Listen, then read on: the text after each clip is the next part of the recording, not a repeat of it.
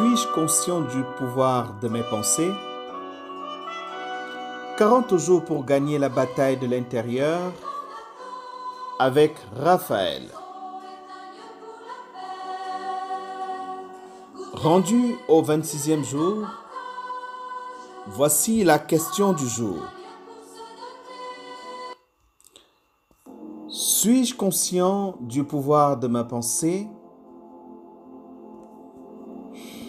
Pendant ma carrière, j'avais traversé quatre années de désert qui ont été pour moi salutaires.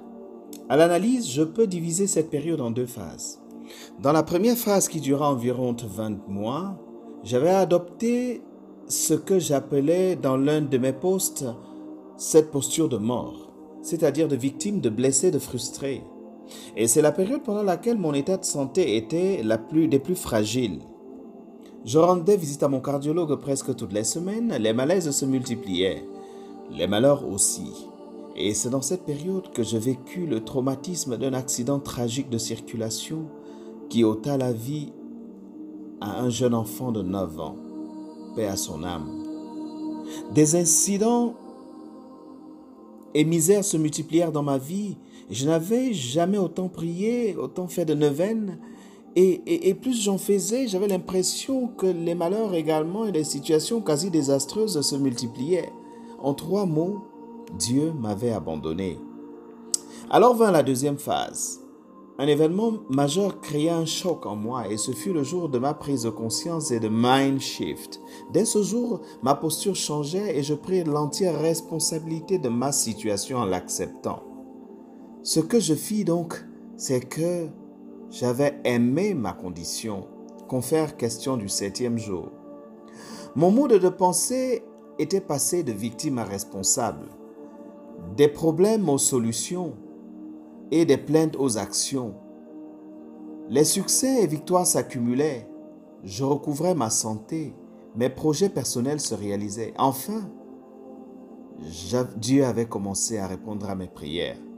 Chers amis, avec un peu de recul aujourd'hui, je comprends que dans la première phase que j'ai citée plus haut, mon attitude mentale dépressive et de victimisation était la principale cause de tout ce que je vivais.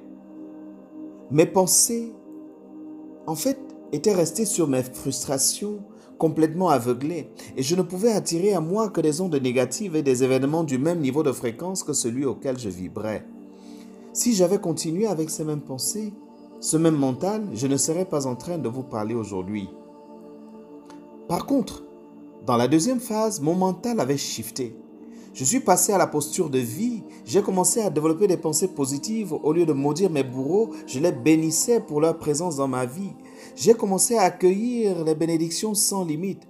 Tout ce que ma tête pensait, je commençais à les accumuler physiquement et matériellement. Je vibrais à une fréquence haute.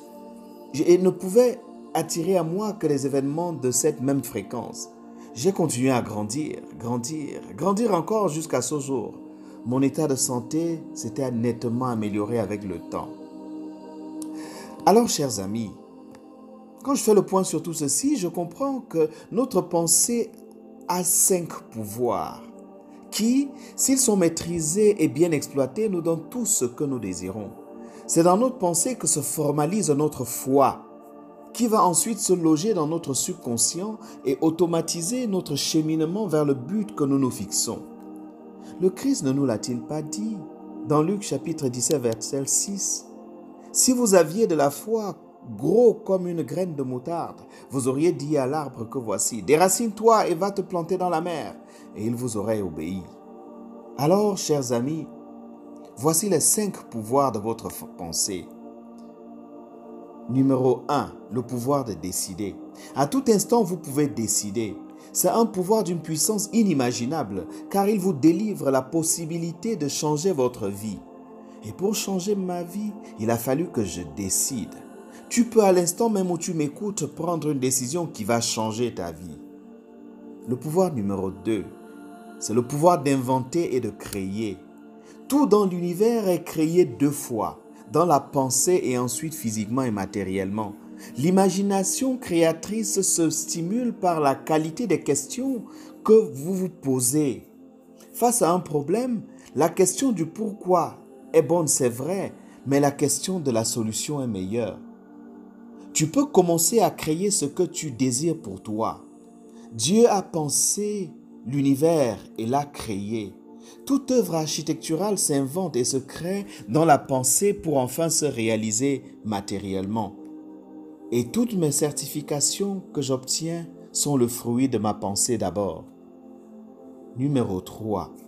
Le pouvoir de se projeter. Qu'il s'agisse de planifier, d'élaborer une stratégie ou tout simplement d'imaginer, notre pensée intègre la fabuleuse capacité de se projeter dans l'avenir. Fréquemment, nous utilisons ce pouvoir malheureusement pour déclencher en nous des peurs, des craintes. Nous sommes toujours en train de chercher les raisons pour lesquelles tel ou tel autre plan ne marchera pas. C'est la force de la visualisation créatrice. Alors, n'hésitez pas à vous projeter dans le désir profond de votre cœur. C'est ainsi que vous parviendrez à mobiliser des ressources d'édification personnelle favorables à votre réussite. C'est en me projetant positivement et à chaque instant dans le futur que ma vie est une éternelle réinvention. 4. Le pouvoir de se transcender.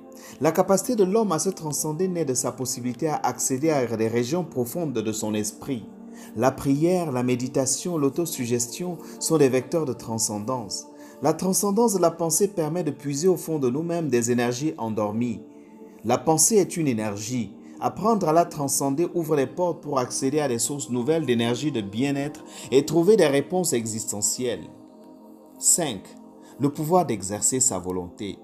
Rien n'est possible sans un minimum de volonté. Or, la volonté est le fruit de pensées qui possèdent un point commun, la convergence.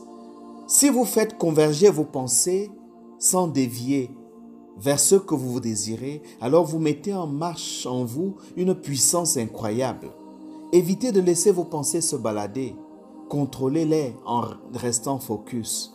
C'est l'exercice de votre volonté qui va vous discipliner. Vous gardez ancré dans vos valeurs en générant de l'automotivation. Chers amis, quels sont les pouvoirs de votre pensée que vous utilisez pleinement aujourd'hui pour gagner la bataille de l'intérieur? Qu'est-ce qui nous empêche d'utiliser ce trésor en notre possession qu'est la pensée pour faire grandir notre foi et réussir Que cette journée soit celle pendant laquelle nous allons prendre le contrôle de notre pensée et que le Seigneur nous y aide. C'était 30 jours, 40 jours pour gagner la bataille de l'intérieur avec Raphaël.